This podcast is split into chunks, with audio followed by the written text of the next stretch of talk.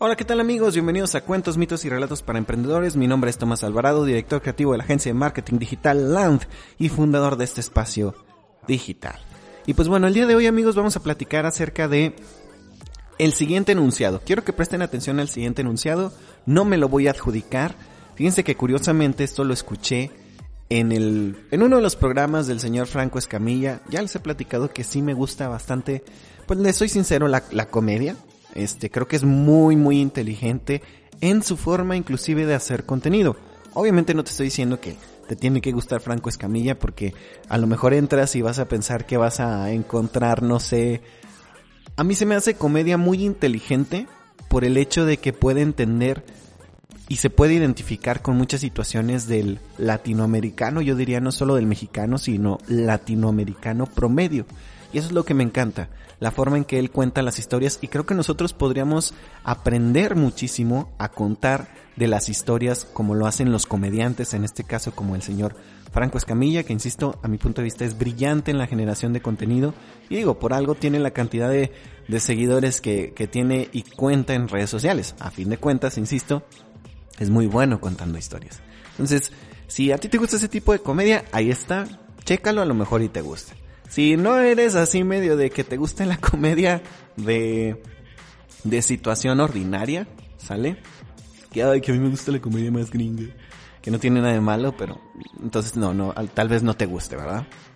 Pero regresando, me gustó muchísimo una frase que él dice que su terapeuta se la comparte y a mí me, me, me dejó traumadillo un rato y me hizo pensar en muchas cosas y es la siguiente frase. Dice, todo tiempo es ahora, todo lugar es aquí. Fíjense esa chulada de frase. Todo tiempo es ahora, todo lugar es aquí. Y ahora, quiero que tú te imaginaras esa parte de qué pasaría si a, ti te dijeran eso. Es que todo lugar es, es este lugar y todo tiempo es ahora. ¿Sale? Todo lugar es aquí y todo tiempo es ahora. No se vale ni pensar en el futuro, ni pensar en el pasado. Literal es vivir en el presente. Imagínate lo poderoso que es vivir en el presente. Hace rato, y lo quiero ligar esto con, con una charla interesante que tuve con una persona que no conocía en la fila del banco. Yo sé que van a decir, Tomás, ¿cómo es posible que estés platicando con un desconocido en el banco cuando estamos en, en lo de la contingencia? Bueno, no fue que yo lo buscara, yo solamente intenté ayudar a una persona que, que estaba intentando hacer una llamada, no tenía saldo en, su celular y, y, yo pues yo ofrecí el mío para que pudiera realizar la llamada que, que necesitaba, ¿verdad? Debido a eso terminé platicando con esa señora por más de una hora. este, pero lo que me llamó mucho la atención de la señora era, además de que era muy amable, fue la forma en que ella me hablaba de ciertas cosas, tanto del presente, el pasado y el futuro, y cómo yo la estaba analizando y decía, ¿cómo te afectan las cosas, los paradigmas que formas sobre ti en el pasado, cómo te afectan en tu presente y cómo terminan determinando tu futuro? Entonces por eso, insisto, me, impactó mucho esta frase desde la semana pasada y la relaciono con esta, con esta charla porque creo que esta señora no es el, digamos que me he topado muchas historias similares. Sale de alguien y yo creo que todos hemos estado en ese lugar. Hemos sido ese alguien que en cierto momento de nuestra vida decimos, es que no hice esto porque en el pasado me pasó esto.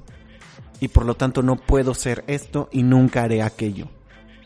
Y sin darnos cuenta de manera inconsciente vamos poniendo barreras. Y aquí quiero ser bien claro. Yo no soy muy fan de, de de que pensar porque, ay, sí, yo decreto esto y va a pasar. No, creo que sí tiene mucha relación el, el hecho de cómo te hables a ti mismo y las cosas que te dices a ti mismo, pero tienen que ir acompañadas de la acción. Si tú dices, yo quiero tener una casa, yo quiero tener un coche, ok. Como decimos aquí, chinguele. o sea, trabájele.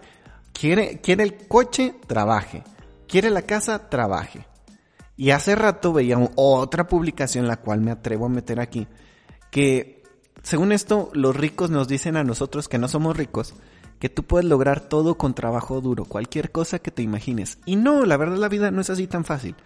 pero porque aquí entra un equilibrio que es entre el trabajar duro y el trabajar inteligente. Yo creo que puedes trabajar duro y si trabajas inteligente, créeme que te vas a poner en un carril muy distinto a que si solo trabajas duro o a que si solo trabajas inteligente.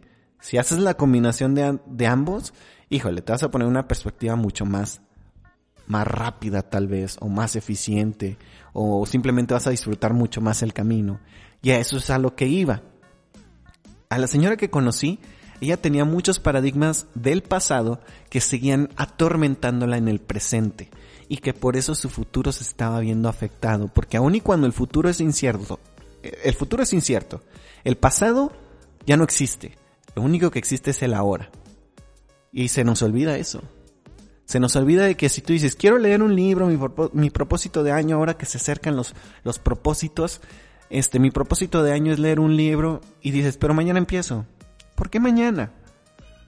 ¿Sale? Y realmente mañana vas a empezar. Es, yo, yo a veces sí digo, mañana empiezo, pero no es como que deje pasar muchos días. O sea, no me gusta dejar, ah, no, este, empiezo en dos meses. O si digo realmente que empiezo en dos meses, yo ya pude desarrollar esa habilidad de decir, realmente empiezo en dos meses. O sea, ya me mentalicé que en dos meses voy a empezar. Pero la, la mayoría lo hacemos con tal de postergar.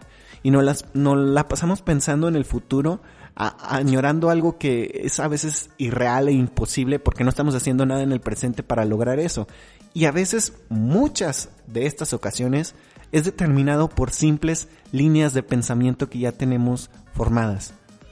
Por ejemplo, aquí en confianza les digo, no les, no les doy el nombre de la señora por obvias razones y porque también ella me dijo que quería escuchar por aquí el podcast, así es que si me está escuchando un saludo, no puedo decir su nombre, pero es usted señora, sí es usted, la del banco que estaba conmigo.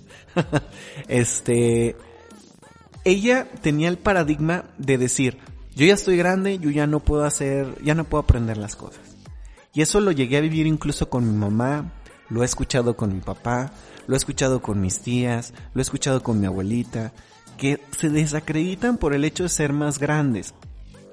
Yo entiendo perfectamente que el crecer limita, ¿sale? De cierta manera nuestras habilidades. Pero limitar no quiere decir terminar. Sola, a lo mejor solamente en lugar de que te tome, no sé, qué te gusta, un año dominar una cosa, te va a tomar dos o tres años.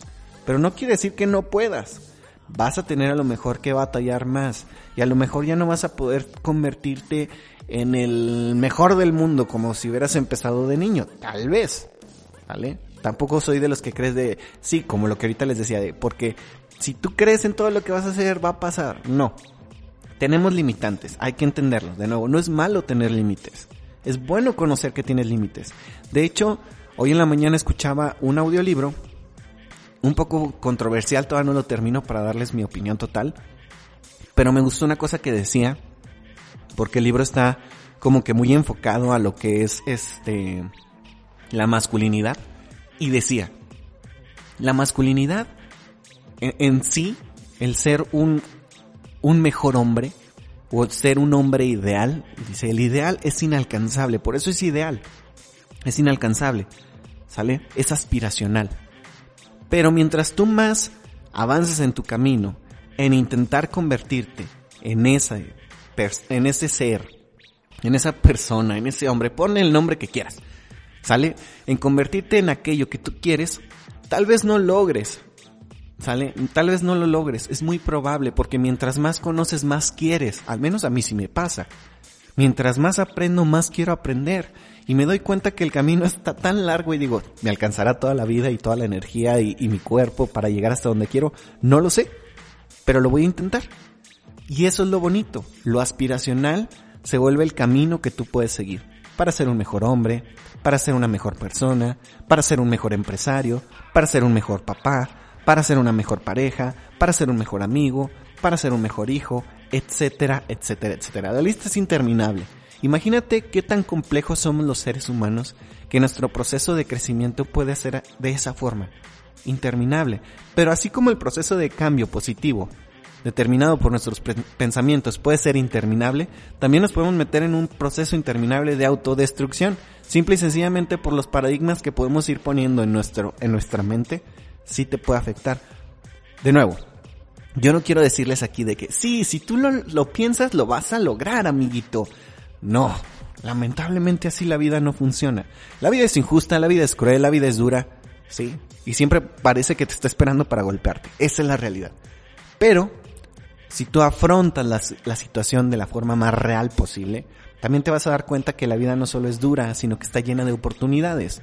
Y está para aquellas personas que se quieran dar el tiro con la vida, la batalla de todos los días, la batalla contra ti mismo y tus propios pensamientos para poder avanzar.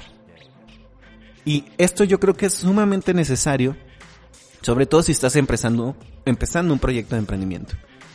La señora me decía, porque ella también tiene, les digo, su proyecto, ella se dedica a la venta de aceites esenciales, y me decía, este, que ella no podía vender nada en Facebook. Dice, es que eso no se me da. Y le digo, no, no es que no se le dé, señora, es que no sabe. No tiene ningún problema decir, es que no sé, pero voy a aprender. Es como si alguien a mí me diera un carro en este momento y me dice, Tomás, estacionalo. No, es que no se me da manejar. No, no sé, pero estoy aprendiendo. Y voy a aprender y cuando aprenda voy a poderme estacionar. Sí, no sé manejar. Esto es dato real.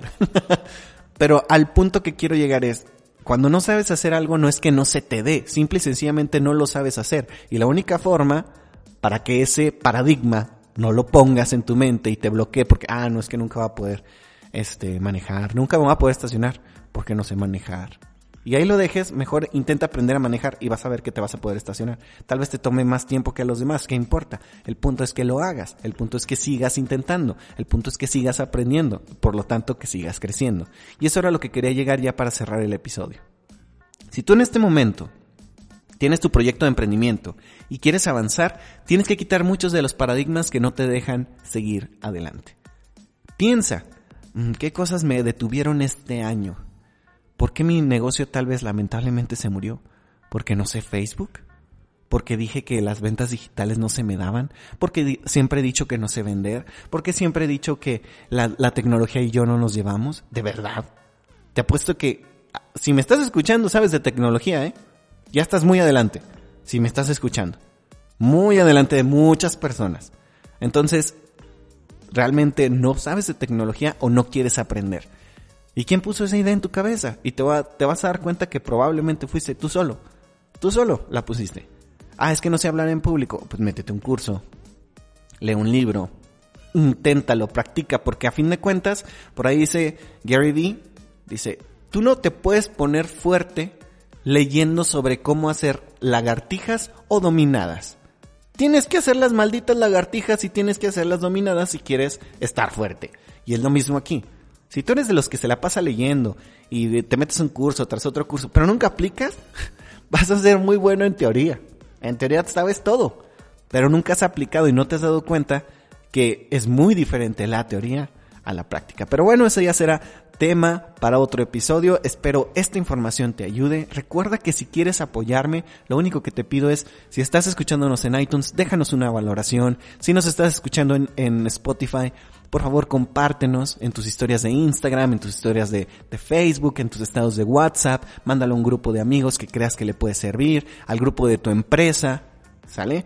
Recuerda también checar nuestro contenido ahí en YouTube, estamos como Marketing 101, en Facebook como Marketing 101, en Instagram puedes enviarnos las, las sugerencias de algún mensaje que quieras que, que detallemos aquí en algún episodio, algún tema que quieras que desarrollemos en arroba toms.alvarado y recuerda, de nuevo, que de esto no sirve nada si no lo aplicas. Mi nombre es Tomás Alvarado y nos estamos escuchando a la próxima. Bye bye.